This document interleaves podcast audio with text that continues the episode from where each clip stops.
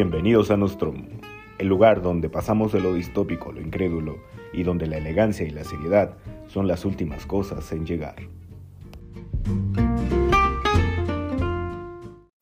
Buenísimas, buenísimas a todos. ¿Cómo estamos hoy, en este día, queridos hermanos feligreses, adeptos? Hoy venimos nuevamente a esta su catedral de la mentira, a esta, a este su, su, su templo de lo irrisorio, de aquello que todos ven pero nadie se atreve a nombrar, es decir, la asquerosidad que es la vida. Bienvenidos nuevamente a este, a este su bonito programa que es Nostromo, su bonito podcast que es Nostromo. Hoy andamos, hoy vamos a andar, digamos que un tanto ay, entre pragmáticos e ideáticos. Vamos a, vamos a andar eh, enseñándole al mundo ideas totales. Vamos a presentar felicidad en bolsitas bien empaquetadas, con las cuales usted puede tranquilamente eh, adherirse y ser también feliz. Como siempre, pues me acompaña aquí mis, mis queridísimos amigos, compañeros, camaradas. Acá, de este lado, nada más y nada menos tenemos a, mi queridísimo, este, no, te, te, iba a decir algo, pero mejor, mejor no.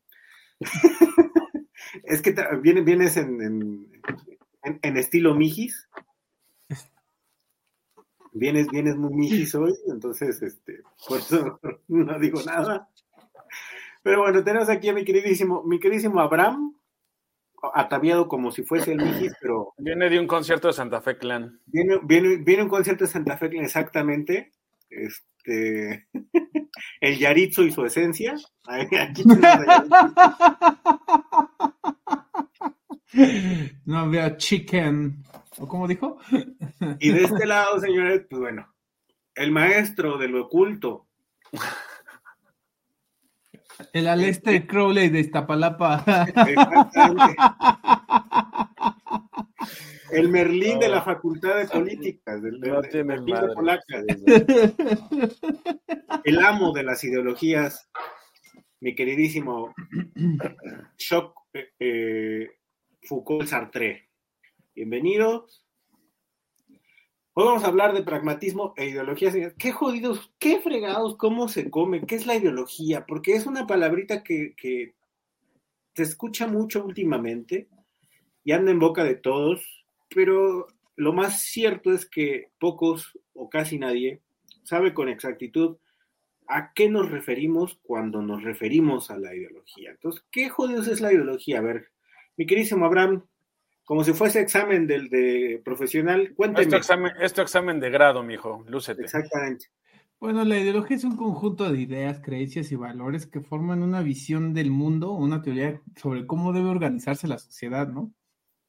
Eh, estas ideas suelen estar relacionadas con cuestiones políticas, económicas, sociales, culturales, morales. Este, eh, la ideología proporciona una estructura, eh, una estructura conceptual que guía la forma en que las personas ven y entienden el mundo y esta de manera más o menos subrepticia influye en sus opiniones y en sus acciones.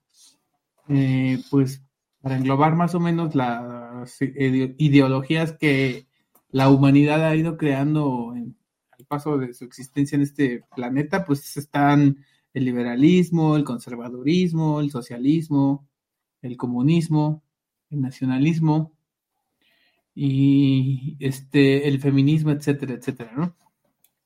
Cada una de estas ideologías tiene sus propias creencias, al final son creencias, sobre el papel del gobierno, la distribución de la riqueza y los derechos individuales, la igualdad, la justicia, todo esto, ¿no? Eh, las ideologías no necesariamente son estáticas, ¿no? Pueden evolucionar con el tiempo, adaptarse al contexto de la época, las circunstancias, eh, y también es muy común que las ideologías comiencen a entremezclarse conforme estas van avanzando, ¿no? Van evolucionando y, comienzan como que a tomar este, conceptos o ideas que a lo mejor parecieran que son ajenas, pero al final comienzan a tener una especie de convergencia en la manera en que las personas comienzan a asimilar desde su propio cristal este, la forma en que asimilan la ideología, ¿no? No sé si es tanto es cuanto, les doy la palabra a ustedes para que abonen al debate o a la plática. ¿Qué dice el sinodal? Este, regresa al, al kinder. No, este, ya hablaste de lo que es la pragmática. ¿Cómo, cómo, cómo? No, apenas, apenas dije ideología. No, no, no. Entonces, o sea, veamos las dos para que veamos cuáles son las diferencias y cómo se juntan. Exactamente. Ok. Pues el pragmatismo es cuando, por ejemplo, hay una especie como de negociación eh, eh, en práctica y las consecuencias concretas de criterios fundamentales de una ideología, ¿no? Eh, se puede subdividir en este enfoque de la verdad pragmática, que se define como términos de utilidad y eficacia en la práctica, ¿no? Mm tiene un enfoque experimental. Los pragmatistas suelen valorar la experimentación y la observación de la realidad concreta.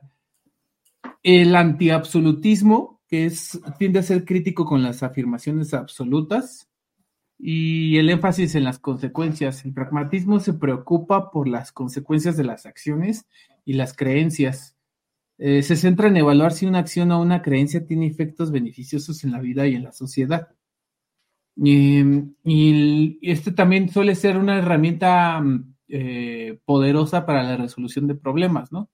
Se centra en encontrar soluciones prácticas y eficientes y concretas, ¿no?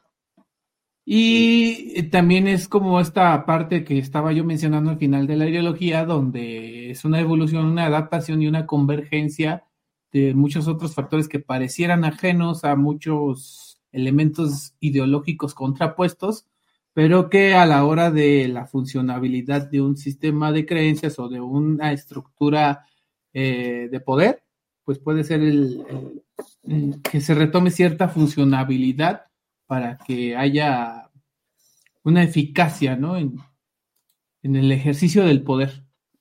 Ok. Me parece una buena definición, ¿no? ¿Tú qué opinas? Sí, sí, sí, me parece bien. Ahora, ¿qué les parece si lo enmarcamos dentro de la política? Perfecto. Me parece que ahí eh, hay una, situación bien, bien clara. Sobre todo en el, en terreno de la política, las ideologías suelen ser absolutas, curiosamente. O, suelen intentar dar una explicación eh, universal sobre un modelo ideal de sociedad en todo el, en todo el momento, en todo tiempo. Y creo que la, mejor, la mejor, el mejor ejemplo de, esto que les menciono es el marxismo, completamente. Es, como la, parte más visible de lo que podría ser precisamente una ideología en ese término.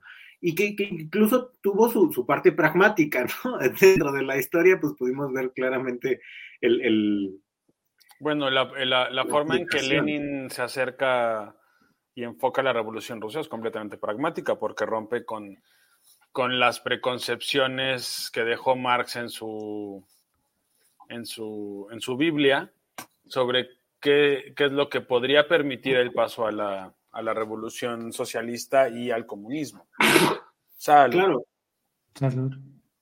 Y, y, por eso hablamos de una revolución permanente incluso, ¿no? O sea, empieza precisamente ahí lo que yo siempre he dicho, la bronca no fue Marx, sino los marxistas. Que también Stalin le da la vuelta cuando, cuando al menos inicialmente abroga por una, una revolución solamente en Rusia, salvo y no exportarla hasta que estuvieran listos. Sí, de hecho la, la deja más hacia adentro cuando culmina la Segunda Guerra Mundial, comienza este asunto como de volverlo algo más hasta patriótico, ¿no? se vuelven a retomar los símbolos eh, como un uso hasta cuasi nacionalista con el asunto de que pues, Rusia quería como emerger como una potencia y entonces, y también pues es que Rusia queda muy madreada, ¿no? Por la guerra y, y hasta cierto punto entiendo por qué se hace esta, este movimiento pragmático, valga al decirlo, hacia una especie como de neonacionalismo dentro de un sistema comunista que parece muy contradictorio, pero tiene cierta funcionabilidad para que se genere gobernabilidad, ¿no? Y, que lo es, sin embargo, en realidad, si ves todos los gobiernos social, bueno, socialistas no me gusta este, pero bueno, todos los gobiernos socialistas han optado por, por una versión nacionalista. Sí, claro. Aunque hablen de internacionalismo y de otras cosas, en, realidad su enfoque es muy nacionalista. Sí, claro, nadie, nadie, ha aplicado al pie de la letra lo, escrito por el cargo. Y de hecho yo, o sea, con lo poco que puedo llegar a entender del asunto de las ideologías a lo largo de la historia del siglo XIX y siglo XX, creo que el verdadero internacionalismo lo logra el neoliberalismo, ¿no? Y, la época de la posguerra. Justo ese es el punto. Yo creo que, yo creo que esa parte de la historia es la, es, la culminación y es el punto máximo de lo que podría ser una ideología. Bueno, no una, sino las ideologías. Después, aunque no te guste, mi queridísimo Abraham, los estados mm, con democracias más tendientes al, liberalismo comienzan a diluir esa parte de la ideología porque precisamente derivado de la caída del muro de Berlín, pues las ideologías dejaron de tener quizá un peso tan específico dentro de la sociedad y ya no, ya no tenían este papel eh, de, explicación total de las realidades sociales.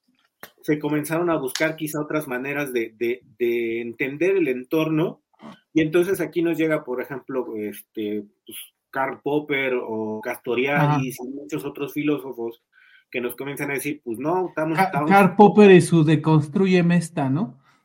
Básicamente, eh, entre Derrida y, algunos... Ándale.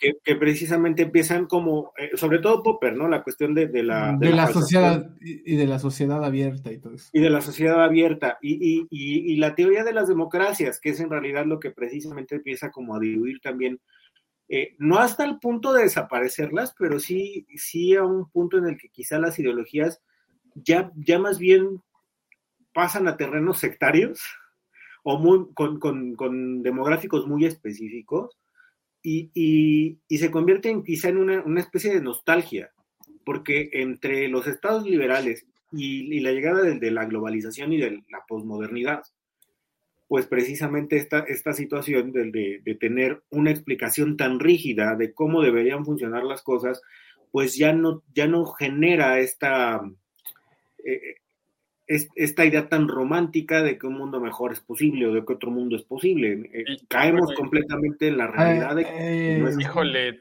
Yo también voy a tener que darle. ¿Puedo? Dale, dale, por favor. Este, es que sí, tienes razón pero creo que está siendo demasiado volevolente con ese proceso histórico. Este, y, creo que no estás viendo a lo mejor esta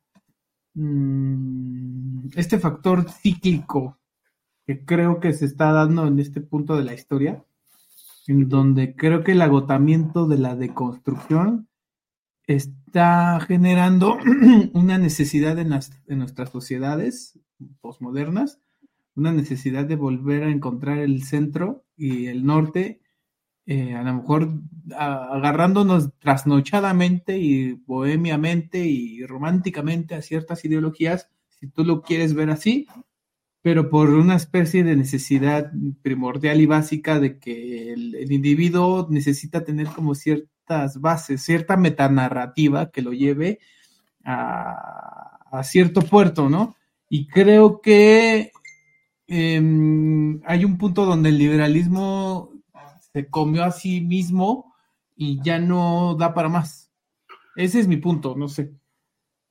el problema, el problema del liberalismo es poner como ideología, vamos a verlo así en este término, el problema del liberalismo es que pone, trata de limitar el poder del Estado a través del individuo, dejando precisamente lo, lo, que es completamente social como una condicionante en, eh, del, el, del, individuo mismo, ¿no? Entonces, e, en esta, en esta parte, precisamente es lo que comentas, en algún momento el liberalismo, pues, se agotó, como lo vemos, y llegó a su límite, Y por eso quizá ahorita estemos hablando de neoliberalismo, de retomar ciertas cosas que, que funcionaban del liberalismo y aplicarlo para tratar de dar una explicación y un nuevo modelo. El problema con las ideologías, por lo menos en el terreno político, es precisamente eso. Yo considero que siempre han sido en clave total, o sea, o eso no es, y es una explicación completa de, de un fenómeno específico. En específico bueno, en su, pero en su nivel más extremo, ¿no? Sí, o sea, o sea, también creo que tenemos que matizar el hecho de que las ideologías son matizables. Sí, también. Las ideologías tienen diferentes niveles de, dependiendo de ciertas condiciones. Y ahorita regresamos ahí si quieren. Yo, mi, mi, en realidad, mi contraargumento contra ti es que las ideologías no murieron, mutaron. Sí, por eso es que no. Tuvimos un periodo de gracia porque el liberalismo agotó todas las otras ideologías. Uh -huh. Antes de agotarse a sí mismo, agotó el nacionalismo, agotó el fascismo, agotó el comunismo y de paso el socialismo, agotó el racismo, agotó el imperialismo, agotó la otra versión un poco más benigna del imperialismo, que sería el colonialismo, que era lo que se vivía antes de, en, en, lo, en la edad, al final de la Edad Media, cuando fue la primera expansión. Uh -huh. Ahí está Arendt para explicar las diferencias entre, la, entre el primer colonialismo y el segundo. Entonces, creo que este periodo en el, que, en el que tú crees, o sea, en el que tú consideras que ya no había ideologías, más bien se deben a que, la, a que el liberalismo las agotó. Al final del día, en esta carrera de, de, de ideologías, ganó temporalmente. Y luego fue carcomido desde adentro por la teoría de género, por, por su, sí, o sea, por sus mismas contradicciones, pero también traducidas en ideologías. Sí, claro. El feminismo no deja de ser una ideología. Si bien tiene un marco teórico bastante funcional, no deja de ser una ideología en, algún, en una dimensión. El, la teoría de género, eh, estas, los, los, los, altermundismos, ¿no? por usar un término dos milero, que todas son ideologías que surgen dentro del la globalidad dentro del liberalismo y que, dis, y que discuten el liberalismo y que, lo, y que lo pelean desde dentro. O sea, hubo un cambio de ideologías, porque desde los noventas el altermundismo pesa muchísimo, el reconocimiento de la otra edad, se le da mucho peso a lo que ya había ocurrido, pero se, se, se yo argumentaría que es donde más se, se teoriza que son las decolonizaciones, aunque digo, puedo estar equivocado ahí. No, no tengo muy claros los tiempos, pero yo diría que es donde más se teoriza la decolonización, el derecho a ser distinto, ¿no? uh -huh. entre los noventas y los dos. Uh -huh. Sí, claro. Entonces, realmente no es que desaparezcan las ideologías, es que mutan justamente por la victoria del liberalismo. Sí, justo, o sea, no, no, por eso decía, no, no desaparecen, pero se diluyen de tal manera que quizá lo que me faltó como especificar es que se diversifican.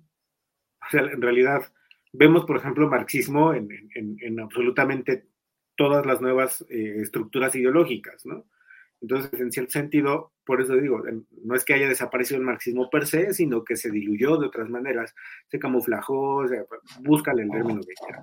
Pero también, Pero bueno, no. Sigue, sigue, sigue, se sigue utilizando como parte de una explicación de un fenómeno social sí. específico. Pero creo que dentro de esa para Fernanda que tú estás diciendo de dilución de, eh, de los espectros ideológicos, creo que tiene mucho que ver también en este Gramsci, ¿no? Con, todo, con, con la teoría crítica. Justo, y pre, pre, porque además también no solamente estamos hablando de una dilución de, la, de, de, las ideologías como tal, sino de una ampliación del espectro político. Porque antes, antes, lo, antes lo veíamos claramente en, en, en hay, es una, o es blanco o es negro, o eres izquierdo o eres derecha, o, o básicamente eres del bloque capitalista o eres del bloque socialista y párale. Pero aún estando en el siglo XXI, creo que tenemos, tendemos todavía siendo los posmodernillos que a calificarlo somos, de esa manera, sí. Tendemos también a la pinche dialéctica, aunque no queramos. No, porque... no la dialéctica, sino a pensar dicotómicamente. Sí. ¿no? Y, y, y, en, y, en, ese sentido, pues sí nos quedamos sin posibilidad de, de, de síntesis, porque si, si eh, volvamos a, y retomo a Nolan, si ampliamos quizá el espectro político, las ideologías pueda, no, no, no pueden ser tan calificadas de una manera tan concreta. Y por eso quizá hay como mucha confusión al respecto. Y quizá también eh, el pragmatismo y, la, cuestión moral que subyace dentro de las ideologías es tan difícil de identificar claramente, porque volvemos a la situación. Y también esa es una de las cuestiones que yo alcanzo a ver, una diferencia entre las, entre las ideologías duras, por decirlo de alguna manera, y esta, y esta dilución de las mismas, porque claramente los núcleos duros, los núcleos morales de las ideologías, eh, digamos, eh, presoviéticas y soviéticas, por decirlo de alguna manera, eh, eh eran muy claras. Y, y hoy la, el, el, núcleo moral, el núcleo ético de las ideologías no lo es tanto. Es más bien un, un, una constitución moral muy personal que trasciende a lo social y no, y no precisamente al revés. ¿no?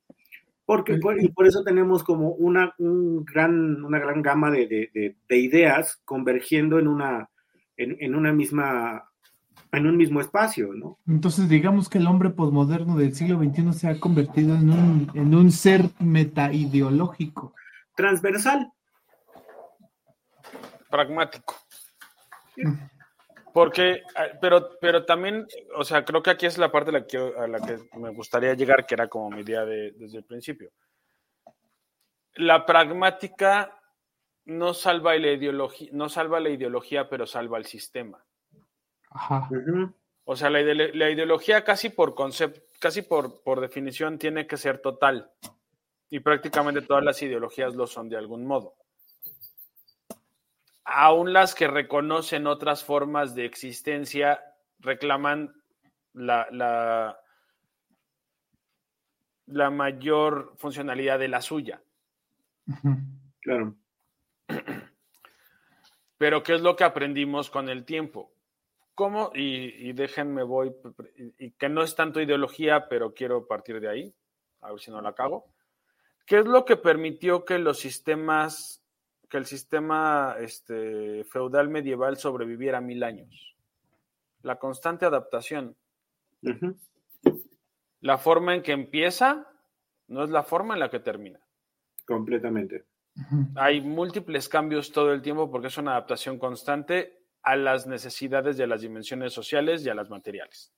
¿no? En, ese, en ese sentido, el materialismo siempre nos salva.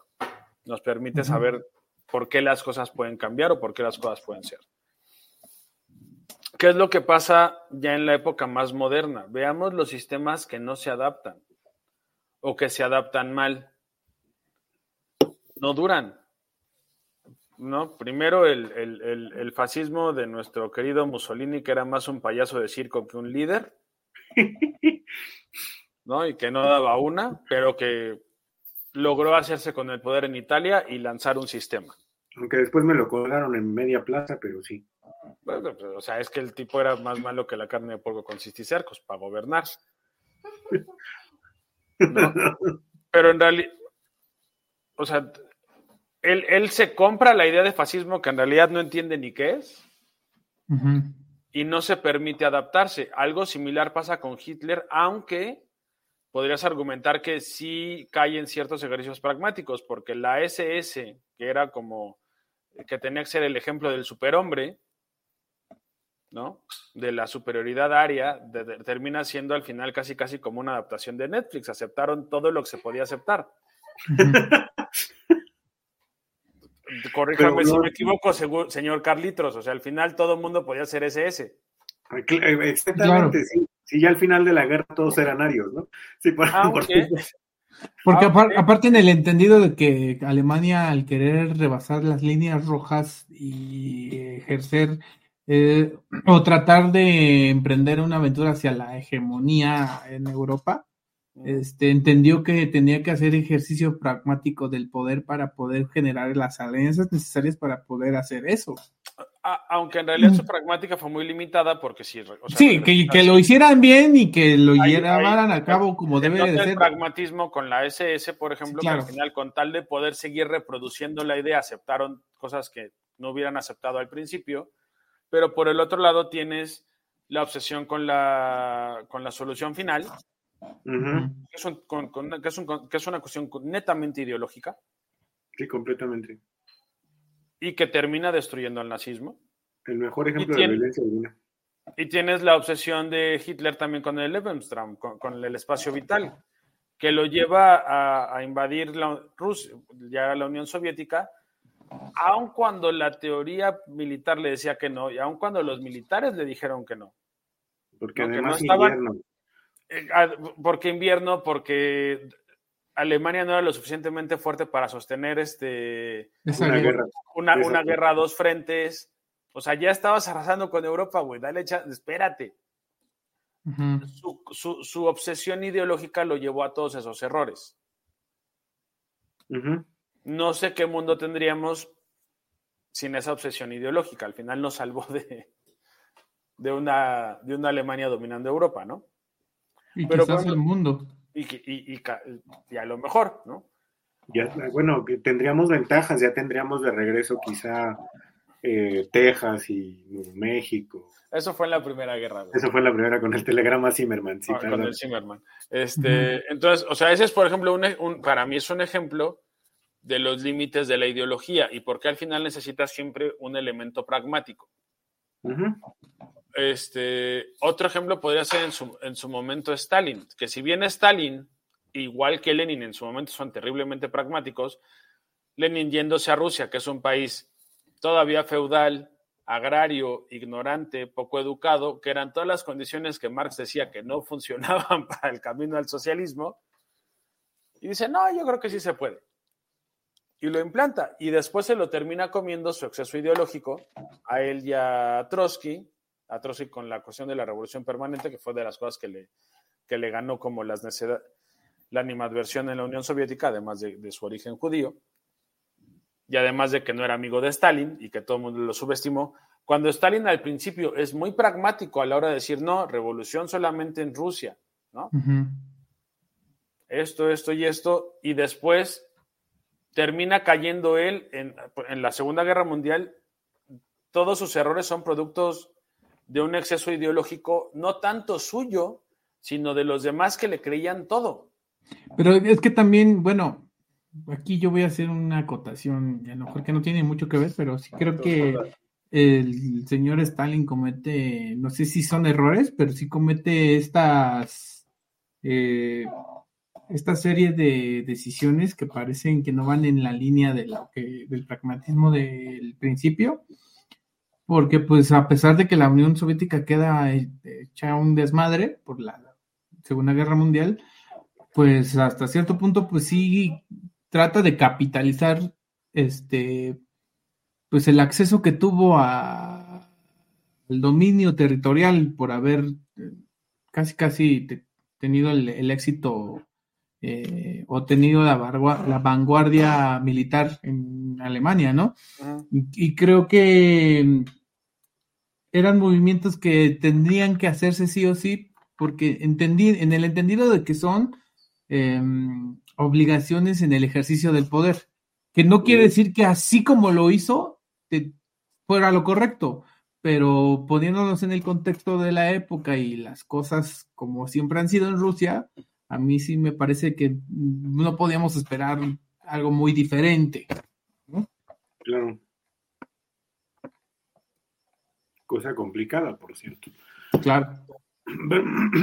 Entonces esto nos pone en un punto interesante. Y ya, ya pasándolo, todo esto que acabamos de decir, vamos a pasarlo al, ejemplo más claro de lo que podría ser una algo muy cercano a una ideología, que es la 4T, ya, ya se convirtió, ya tiene una estructura de, esa índole. Aunque yo creo que nadie sabe cuál es la ideología de la 4T. Ni yo. Ese, ese es precisamente lo mágico.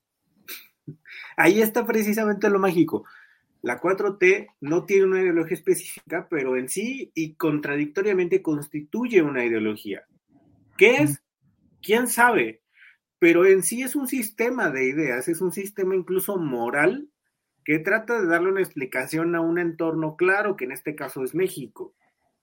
Y una, y una explicación total en la cual tienes un enemigo, un enemigo bien identificado como lo fue los burgueses para Marx, como lo fueron los judíos para el nazismo, el, enemigo más claro, eh, el más tangible de la 4T o de la ideología de la 4T son los FIFIs.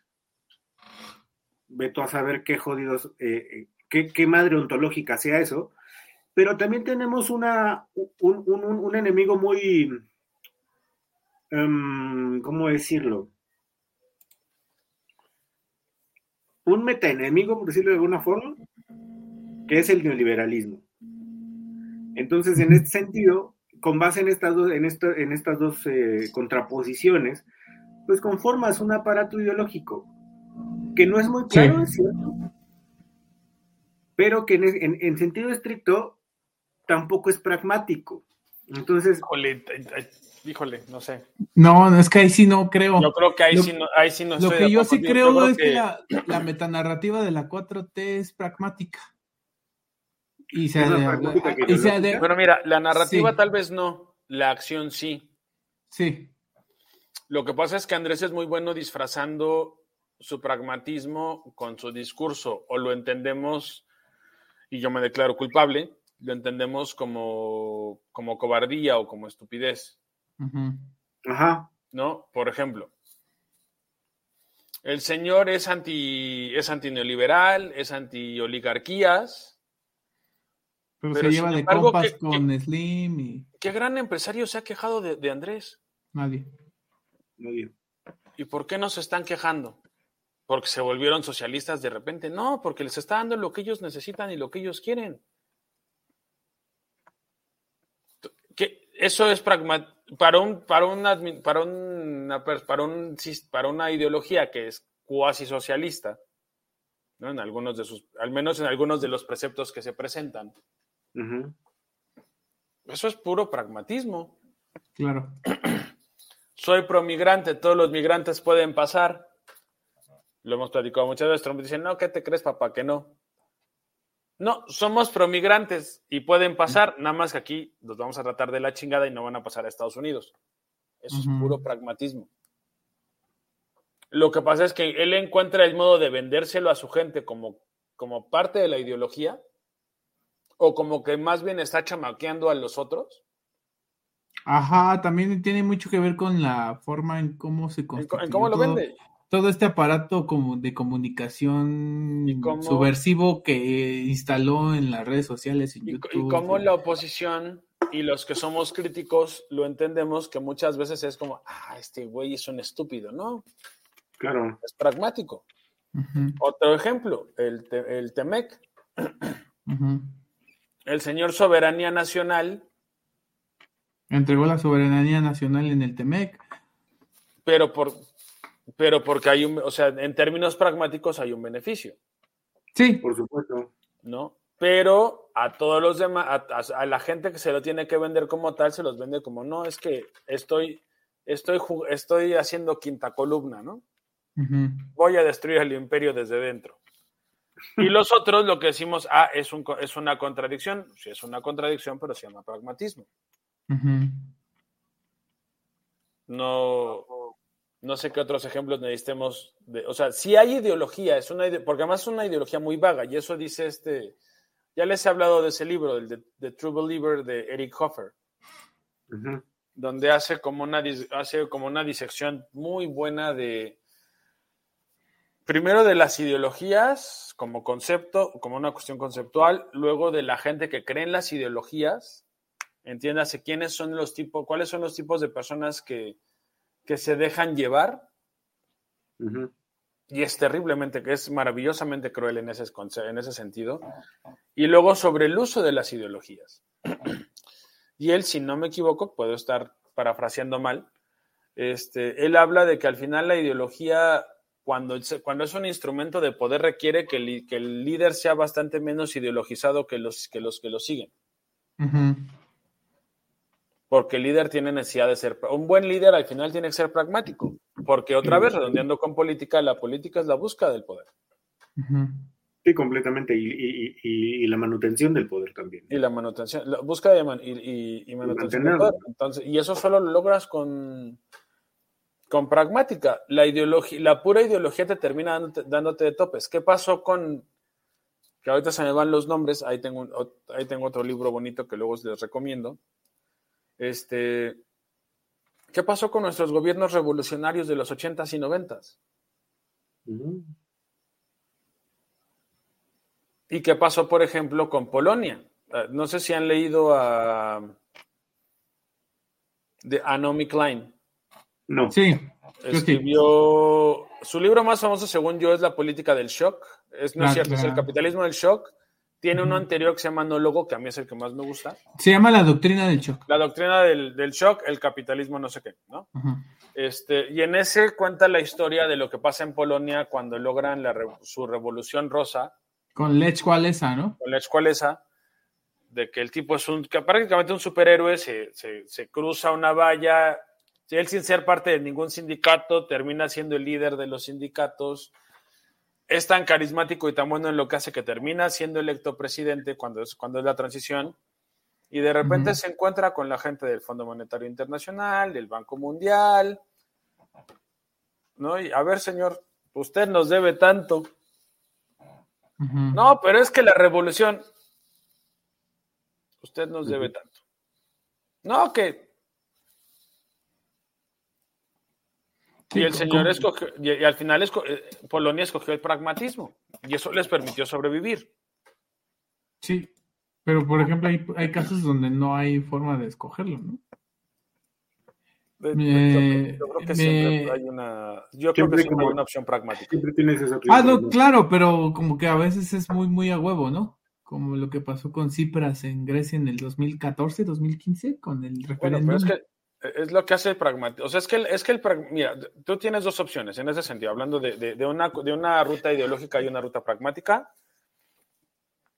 Tienes dos caminos. La ideología, cuando tienes suficiente fuerza interna y tienes las condiciones suficientes, parece ser un buen camino porque estás acompañado de una planadora.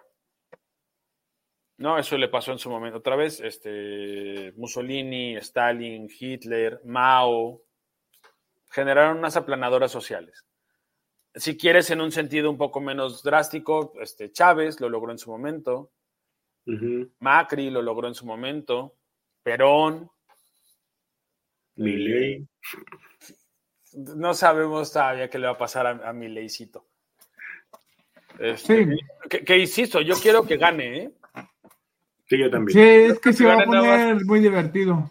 Nada más para ver cómo esta ideología libertaria que no perdona nada Ten- Se te va a topa tener con que la- volver, se topa con la realidad, porque también uno va a tener que ser- recular en su recalcitranismo y Porque eso le pasó a los socialismos cuando se, o sea, porque es una, ese es otro punto que tal vez valdría la pena tocar. Cuando una ideología es oposición, es, sub- es hiperradical. Sí. Cuando una ideología es gobierno y quiere funcionar, es hiperpragmática. E hiperomisa. Y, eh, ajá, de, de- de la ideología, ¿no? O sea, al final, otra vez, ahí está Andrés. Ese, Sí, es, claro. un, ese es un excelente ejemplo. También pondría de ejemplo a Trump, si no se enoja Abraham, ¿no? Para todo lo, para todo lo que hablaba Trump de, de reincorporar a las industrias a Estados Unidos, de decir no a la mano de obra extra, este, china, la mitad de las cosas que él producía se producían en China. Y los logros que tuvo en, rela- en cuestión de, de regresar este, fábricas y empresas fueron mínimos, pero lo supo Pues, sí. cacarear muy bien. Sí, claro. Y de hecho por eso los, Lo el- los, los rednecks y los del cinturón bíblico lo siguen considerando una opción para 2024. ¿no? No, y, y- y- y mira, va a ganar. Sí, claro. No, pero a lo que voy es que en realidad él no era tan drástico como él se vendía. Sí, Sí. claro. De hecho, hasta, hasta el final creo que dentro de todas las contradicciones y todas las estupideces que ha hecho el, el Partido Demócrata, hasta parece ser que es más congruente, ¿no? Se me dio Ah, bueno, sí. Bueno, es que, es Y, y que- menos hipócrita. es que Biden no tiene perdón. Sí. Biden no tiene perdón de Dios, pero. Ni perdón este, y bueno, otro ejemplo de pragmatismo, lo que pasó después de Mao en China. La revolución cultural.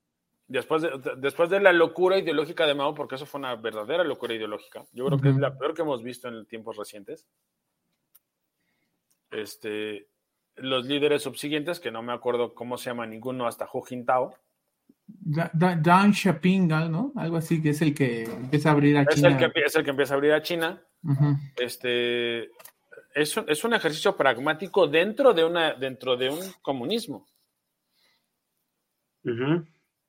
Y tan lo hacen bien que todavía venden a China como una cuestión alternativa al capitalismo de repente. Sí, pero ya, ya nadie le ciertos, Ahora, intelectuales de YouTube, no voy a decir nombres, pero, pero pasa, ahorita cier- cierta, ciertamente ya no se puede, ¿no? Porque ¿no?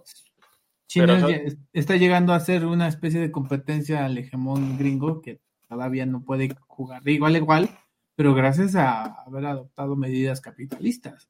Es- eh, y eso es pura pragmática. Ahora, también la pragmática tiene, dígame usted, señor. Lo, lo que malamente llaman una economía mixta que no tienen nada de pinche mixto porque al interior es una cuestión completamente cerrada. Es un, es un capitalismo dictatorial. Sí, Es sí, un, un capitalismo de Estado. Eh, ah, me, me gusta, pero de estado, total- de estado autoritario, ¿no? Porque Yo lo pondría como eh, protoautoritario, ¿no? Porque No, es es, como... es completamente Autoritario. autoritaria esa madre. Le podemos bajar, le podemos quitarlo de totalitario, pero autoritario sí es. Sí, sí, sí, no, es, es completamente autoritario. Esa madre es. Pero hasta cierto punto creo que los mismos ciudadanos, es que también yo creo que necesitaríamos entender un poquito por qué los chinos ven, no ven con malos ojos ese, esa, este, Volvemos- ese ejercicio, ese ejercicio del güey. poder. Hay una diferencia muy Sí, clara. claro, por eso. Pero, pero, pero no nomás es porque sean eficientes, sino porque no, como... sí lo es, güey. Porque mira, a ver. Sí, o sea, sí, los- o sea, pero no nada más es eso. ok, que yo creo que es este asunto de que la, la sociedad eh, china nunca ha estado sometida al chip este, democrático liberal de Occidente y creo que hay una especie como de sujeción por instinto a los dictados del poder que está por tengo- encima del ciudadano. Ah, yo tengo dos argumentos, pero primero, Poli, porque yo he monopolizado demasiado la conversación. A ver, el, el punto con, el punto con China y con la ideología china en específica, para en específico, es que estamos hablando de que la mayoría de los autoritarismos no tienen esta, eh, esta cualidad que el, que el autoritarismo chino sí. Es un autoritarismo demasiado eficiente que además de todo puede que para las democracias occidentales sea un sistema completamente autocrático, un sistema completamente cerrado, pero que a final de cuentas funciona porque en el interior, en el funcionamiento quizá de su administración, es sumamente eficiente con su población. La calidad de vida a lo mejor no es como que tú digas, güey, pero algo están haciendo tan bien. No sé si sea quizá también una especie de, de- por parte de la población, de síndrome de Estocolmo, ¿no? de identificación con su raptor tal cual, o de verdad la manera en la que gestionan y administran al interior los chinos. Yo lo atribuyo a que nunca han sido una democracia. Y como Estoy no lo conocen, no, no- Y aparte le tienen miedo a algo diferente, yo creo. Así como nosotros. Eh, desde nuestra perspectiva liberal y democrática, le, tenemos, le ten- tendemos a tenerle miedo al autoritarismo y al total. Bueno, Porque hemos visto también lo que hacen los autoritarismos en América Sí, sí, Latina. eso, te- eso, eso, eso, te- eso es. Sí, güey, también no mames, pinche Abraham. O sea, güey. Nosotros, nosotros no nacimos liberales, güey. no, este, Nos hicieron a huevo. Más bien, eh, la no era güey, arisca. O sea, el, el, el, el prismo, el prismo que es otro ejemplo de, de, de una ideología. Pero el, pero el prismo es una ideología pragmática en sí, Sí, claro. ¿no? Pero primero, si quieren seguir, perdón, perdón, Poli. Adelante. Entonces, precisamente es esta la situación. China es un autoritarismo eficiente precisamente por eso, porque ha sabido funcionar junto con su eh, población, con- junto con su ciudadanía. No la utiliza quizá como una especie de carne de cañón, sino que la integra a las, a las mismas estructuras autoritarias de tal manera que hace sinergia con su población. y- y cualquier otro tipo de, de situación o aparente mm, intento de cambio de esa dinámica suele verse eh, eh, de, de una forma como si perturbasen un orden establecido con el cual todos o la mayoría están de acuerdo. eh, insisto, es, China sí es como muy aparte, sí, es un autoritarismo que, que sí vale la pena profundizar, pero... Creo que en cuanto a China tienes, no dejas de tener una visión bastante benigna de China, pero está bien. E, eso, eso lo podemos volver a discutir un día si quieren. Este, mi punto es contrario, mi punto es opuesto. O sea, creo que China sigue funcionando porque toda medida es comparación. Los chinos no se miden con Estados Unidos, se miden con, con, sí mismos antes. Estoy leyendo un libro, bueno, acabo de leer la segunda parte de una, de una novela que se llama El problema de los tres cuerpos. Ay, sí, está muy buena esa. está muy. Mira, yo no quiero leer la tercera parte porque me gusta mucho cómo acaba la segunda, pero al menos la uno y la dos están buenísimas. Y que creo que la van a hacer serie, me parece, si mi En Netflix. Este, tiene una ventaja muy interesante. Es un libro escrito por un chino. Mm. Chino de China, no chino americano. Ok. Entonces su visión es distinta. Y algo que ves constantemente es que los chinos no se comparan con el resto del mundo, se comparan. ¿Cómo estaban hace 20, hace 30, hace 40? Entonces, la China actual se compara con Mao. Y en comparación con Mao, güey, están en el cielo. Sí, claro. Sí, completamente. No, porque mientras haya chinos que vivieron el gran salto adelante y la revolución cultural, el punto de comparación va a ser el maoísmo. Y, no importa qué pase en China, difícilmente van a estar como estuvieron, como estuvieron tan mal como estuvieron durante el maoísmo. Mm. Ahora, China tiene un proceso de mejora social, de mejora cultural, de mejora de vida que viene desde, ¿tocas decir el nombre atrás de Jinping?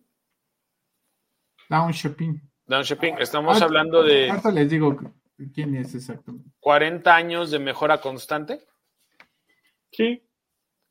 Por lento que sea o por poco que sea, es una mejora constante que incluso eh, eh, el, buen Hugo Pipitone lo señala en algún momento en su librito de la salida del atraso. O sea, a final de cuentas hay una constancia eh, completa en todo el sistema para conseguir un objetivo. O sea, todo el sistema en este, en este caso funciona en sinergia para conseguir el objetivo claro, que es el desarrollo. Por eso China pasó de ser una nación eminentemente agrícola a lo que es hoy. Es un ah. proceso de 20, 30 años. Ahora, Deng Xiaoping de shopping. Ahora lo, pondré otros dos argumentos un poco en contra. Uno, las nuevas generaciones ya no están tan a gusto. Porque las nuevas generaciones, eh, incluso hay, tienen, hay un fenómeno que no me acuerdo cómo se llama, en inglés es como rot, es como que todo se pudra. Y son estos chavitos, los no se acuerdan del fenómeno de los niños emperador, que justamente nacen en China. Porque es cuando ya nada más tienes un hijo y estás acostumbrado a que sean 20, entonces te desvives por ellos y creas unos monstruos. Esos niños ya no quieren encargarse de los, de los, abuelos y de los papás. No quieren trabajar las, 20, las 15, 16 horas que tenías que trabajar según la ideología china. Entonces, sí hay problemas internos, sí no es tan total la integración entre, entre, entre el sistema chino y sus ciudadanos, porque ya, ya encontraron una generación que lo superó. Porque aparte creo que le hace flaco favor a su estructura ideológica la integración tanto de Hong Kong como de las antiguas, este, los antiguos territorios que, estuvieron en disputa con el Reino Unido y con... Claro, porque eran con otra ideología. Pero sí, pero que hicieron con Y hay un choque cultural ahí incluso, ¿no? En Hong Kong con... Y, por eso se encargaron en esta última tanda de, inundar Hong Kong con chinos. Sí. o sea, con chinos de lo, de lo que dicen del mainland. Pero también hay otra cosa, la vida urbana te transforma, la, la, vida urbana transforma a las naciones. Sí. Inherentemente el, cosmopolitanismo empieza a cambiar a las sociedades. Y es lo que le está pasando a China, que es lo que en alguna ocasión en los Zooms yo se los dije, o sea, es que no es lo, no es lo mismo. ¿no? Eh, al, final, al final China va a tener que enfrentarse a una, a una, nueva, a una revolución burguesa. O va a tener que adaptar pragmáticamente la ideología del eh, Partido Comunista a la... Todavía más, porque de De Deng Xiaoping a Xi Jinping ha habido muchísimo pragmatismo en la forma en la que llevan el gobierno. Sí, digamos que es una actualización del autoritarismo. Sí, ya no es comunismo, es un, es un, eh, que me gusta como dijiste, es un capitalismo de Estado, ¿no? Que si tú le deseas eso a, Mao, probablemente se, hubiera, se estaría revolcando en su tumba, el viejito. Sí, claro. Pero acuérdate, quien no ama Mao. no es cubano. No, no es comunista. Es la mamada, güey. Batum. okay. Nació Franco Escamilla, contrátame para la mesa reñona. Hoy nació la, la, comedia, señores. Ok, perdón, mi querido Poli. Este... Adelante, síganle, síganle, síganle. Está, Adelante, adelante. Los escucho, los escucho. Ya este, después me los madreo. Ah, ok, está bien. Ahora, también el pragmatismo tiene sus, tiene sus límites. Cuando el pragmatismo trasciende los... va demasiado lejos y tu base está muy ideologizada, entonces te metes en problemas. Justo. O sea, ah, tiene que haber un equilibrio funcional entre las dos cosas. Sí, hay una línea roja que no se puede atravesar. Hay, que, implica la, que implica la muerte de algo, o la muerte de lo pragmático a razón de la ideología, que ya vimos casos, o la muerte de la ideología a razón de lo pragmático, que también implica un fracaso. Cuando, la, cuando, la, cuando toda la gente que te llevó al poder tiene suficiente poder para quitártelo. Sí, cuando comienzas a tener límites a tu poder es cuando comienza precisamente a formarse esa, esa, esa línea roja, lo cual lleva a la, a la situación de que conseguir ese equilibrio entre ideología y pragmatismo además de ser sumamente complicado, muy pocas veces se ha visto. Siempre es una u otra cosa la que termina sobrepasando y, la que termina siendo un exceso, ya sea que tengamos exceso de pragmatismo o exceso de ideología, que generalmente es el, exceso de ideología lo que termina comiéndose el pragmatismo. Entonces, lograr este equilibrio, además de ser complicado, muchas veces resulta ser imposible. ¿Por qué? Por la misma naturaleza humana de los líderes que que ostentan esa ideología o que encarnan en realidad e, esa, esa ideología gobernante, por decirlo de alguna manera. Volvemos a poner a Andrés Manuel en el de la mesa, dándole medallas al señor Cienfuegos. Pero, todo, pero él no le va, pero él no, pero él no le va a pasar nada. Exactamente, no le va a pasar nada. Vamos a empezar a ver esa línea roja en cuanto e, el año que entra, en cuanto Andrés Manuel deje el poder. Porque ahí, ahí precisamente esta, esta línea roja entre... Eh, va, a empezar a haber una confusión dentro del partido entre la facción ideológica y la facción pragmática. Y se van a empezar a comer el uno al otro. Y esa lucha de poder va, va, va, a generar excesos de tal manera ante un movimiento que después del año 2024 va a ser completamente acéfalo, en el que no va a haber para dónde hacerse. Va a ser un sexenio y hay que avisarlo, va a ser un sexenio sumamente, sumamente raro, en el que si ya de por sí vivimos una, situación con Andrés Manuel complicada en cuanto a ir improvisando, dando tumbos de un lado a otro, sin esa cabeza que constituye el núcleo moral de la ideología, que en este caso es Andrés Manuel, esa personificación como tal. Sí, porque es un caudillo. Exactamente el pragmatismo va a terminar comiéndose la ideología. Y va, o al revés. o al revés. O al revés, exactamente. Porque yo no veo a Claudia muy casada con la ideología, veo a Claudia un poco más tirada a, ser más pragmática, a ser más, más concreta en, tanto a bajar las ideas, quizá. A es, que, Claudia, Claudia es burguesa. Por supuesto. Y porque aparte sabe muy bien que está jugando el juego de Andrés para ella obtener el poder. Exacto. Y, en cuanto lo logre, lo va a desechar. No estoy seguro, pero va a matizar. Estoy seguro de que va a, matizar. o al menos lo va a intentar. Porque va a matizarlo y quizá, quizá lo retome como la figura ideológica. Y ahí es donde, donde si lo, lo maneja de una manera inteligente, podría lograr ese cierto. Lo cual yo lo veo muy difícil, pero aquí el, punto es que también las condiciones del país sin el caudillo, ¿qué tanto te van a permitir margen de maniobra Es que- sin es que ser es punto- pragmático. Ese es un punto importante incluso en esta relación de ideología y pragmatismo, si me lo permiten. Adelante, No, este como no. Gordon Tobogán. No todos los personajes que tienen, que detentan poder tienen la capacidad de, de manipular los elementos. Es solamente, el, líder- solamente el líder carismático puede hacerlo. Exacto. Los demás, o sea, veamos Chávez contra Maduro. Chávez definía la ideología, por eso es chavismo. O sea, si Chávez, si Chávez un día se levantaba con el del otro lado de la cama y cambiaba de opinión, la gente decía, ah, oh, sí, tiene razón. Mismo fenómeno con Andrés Manuel. La- no, y, y muchos, ¿no? Pero hay condiciones que son las que lo permiten. Necesitas un personaje que son unos en un, que es uno en un millón. Sí. De- eh, la, la historia latinoamericana nos ha llevado a pensar muy mal de los caudillos. Sin embargo, hay que reconocer que un, un caudillo es un personaje único, Completamente. con, con cualidades únicas que es capaz de, de, lo voy a decir muy mamonamente, es capaz de doblegar la realidad. Es que sí.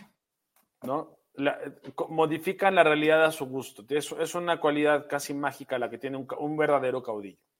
Sí. Pongo de ejemplo a- al señor Chávez en su momento, puede haber sido Perón, incluso el primer Macri tenía, tenía ciertas cualidades caudillistas, nuestro Obrador tiene, tiene cualidades caudillistas, Trump tiene cualidades caudillistas, pero esa cualidad particular que te permite que tú seas quien delimite los límites de la ideología, tu, susti- tu, tu predeces- tu- tu sustituto no las, generalmente no las tiene. No. ¿no? ¿Qué pasó con doña Macri? Con doña este, Kirchner, Ah, sí. ¿No? Don- donde Néstor tenía la capacidad de algún modo de redefinir lo que significaba ser kirchnerista, Cristina no. Y Cristina cayó en los excesos de, un- de- de la ideología, que, que generalmente es, la corrupción, Exacto. porque, porque todo lo escondes y todo lo justificas. Ah, se me fue. Lula es también un líder con esas cualidades. Pero donde Lula las tuvo, Dilma no, y por eso Dilma cae. Porque la corrupción de Dilma era la corrupción de Lula. Y en algún momento. Mujica en Uruguay también las tuvo. Pero es un caso Mujica raro. no hizo ni madres, güey. Pero es un caso No. raro. O sea, a mí Mujica me pone malas porque todo el mundo lo adora, pero no hizo nada. Bueno, pasear en el bocho, ¿no? Ahora, que la ideología tiende a ser muy simbólica y la Sí. ideología se puede perder en el símbolo. En ese caso creo que ahí sí tendríamos que dársela a Mujica, ¿no? Porque le dio cierto sesgo medio mm, bohemio trasnochado al ejercicio del poder, ¿no? Cuando se Era un pinche trovador Era- gobernando, güey, perdón. Era un, eh, era un elocuente en el, en el discurso, aunque a lo mejor era- en los hechos no estaba haciendo ni madres, pero era No, muy o sea, elocuente. era, eh, fue- Era elocuente fue- y vehemente. Sí, sí, sí. Era un, ex- era un excelente símbolo Sí, Exactamente. que escondió una incapacidad administrativa y política. Cosas que otros, no- que otros ejemplos no tienen. O sea, Macri, este, Macri, ¿por qué estoy con Macri?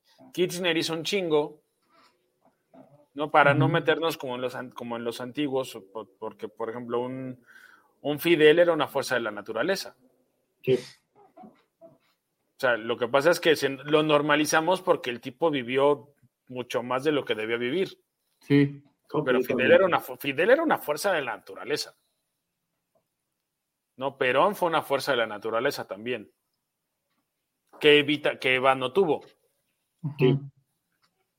¿no? Obrador tiene, este, que- pero bueno, yéndonos a los modernos, este, Chávez, Obrador, Kirchner, Trump, tienen esa capacidad de, de- de- de ser pragmáticos al tiempo que mueven los límites de la ideología. Sí. Porque justo ahorita me estoy acordando, hace poco, mes, un, dos, un mes, dos meses, no sé si han visto el, el- el show de Sabina Berman. No, Ah, es- Eh, tiene sus asegúnes, pero a veces El- salen cosas buenas. sí. Tuvo una entrevista con el Fisgón, con con Taibo y con este vato Serrano, que es como el líder de, lo, de la jauría en YouTube. Ajá. Y no sé qué, qué, qué, memoria tengan ustedes de ellos. Para mí son, son criaturas, y bueno, Serrano es un advenedizo, pero, son, pero se manejan como criaturas ideológicas. Sí, de esa ide ¿Eh? Más Taibo, pero sí. Más Taibo. bueno, según yo el Fisgón también, pero digamos que más Taibo. Uh -huh. Y los tres estaban, no, pues es que si las cuestiones políticas requieren que abrace el partido, pues que se abra el partido. Porque, Más porque a huevo Andrés, que ganas, pero sí. Porque, porque Andrés dijo se abre el partido. Porque Andrés dijo necesitamos tercera vía y, y esto solo se logra con estas condiciones. Uh -huh. Y entonces ahí ves los límites de la ideología ante líder. Sí, claro. Pero no es cualquier líder. Exactamente. Creo que, creo que uno de los grandes errores de muchos liderazgos es pensar que tienen esa capacidad cuando no la tienen. Pero Son muy... este, de Xochitl no vas a estar hablando, ¿eh? Volvemos al punto.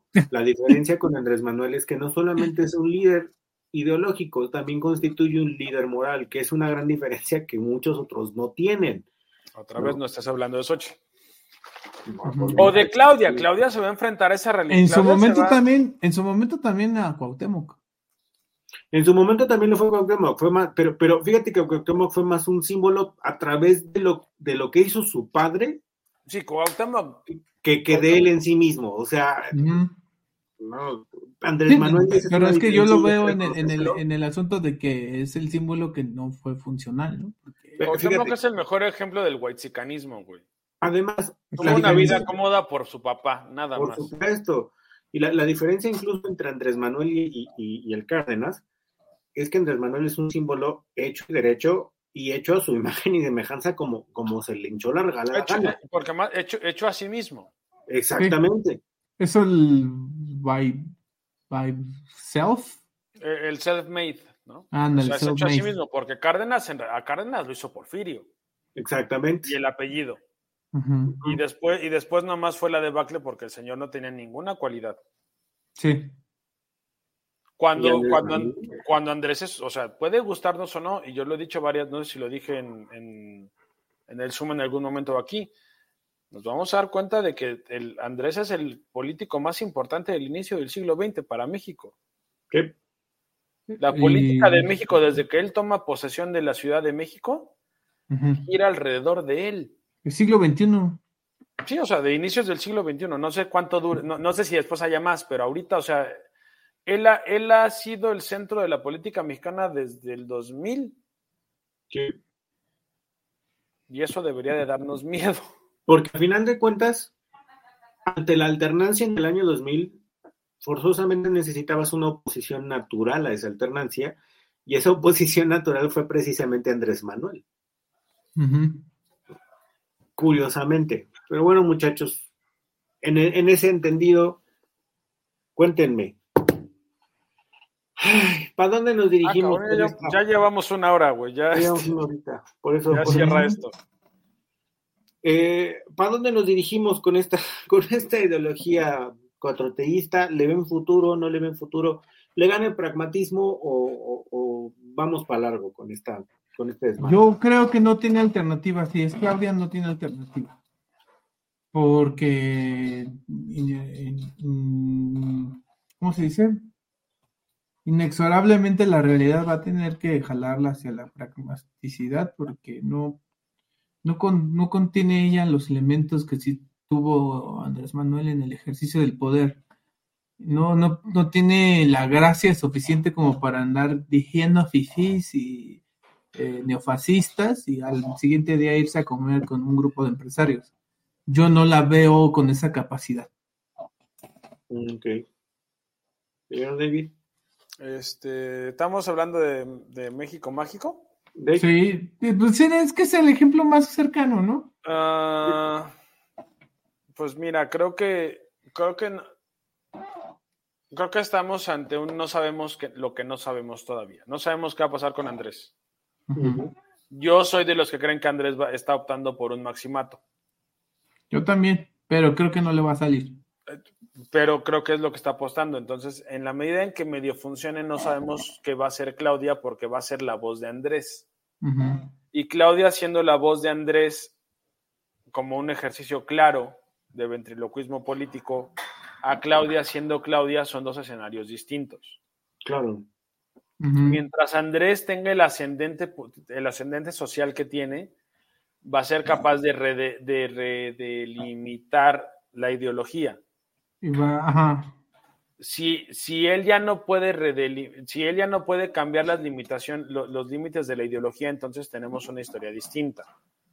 Entonces no sabemos qué va a pasar. Yo creo que el sí va a haber pragmatismo, porque otra vez Andrés, aunque no nos guste, es bastante pragmático. Ahí está el ejército. El pragmatismo no tiene que ser bueno, el pragmatismo se refiere a la, a la, a la, Tú dijiste, a la manutención del poder. Eso es el pragmatismo, no tiene que ser bueno en sí. Es como la racionalidad, no tiene por qué ser bueno en sí. Entonces, yo creo que sí vamos a tirar un poco al pragmatismo, aunque no sé en qué dimensiones. No sé qué es lo que va a ceder de, esta ideología que además es muy difusa, que es el, que es el cuatroteísmo y el obradorismo. Sí. Don Poli. Completamente de acuerdo. Yo creo que estamos ante dos escenarios posibles.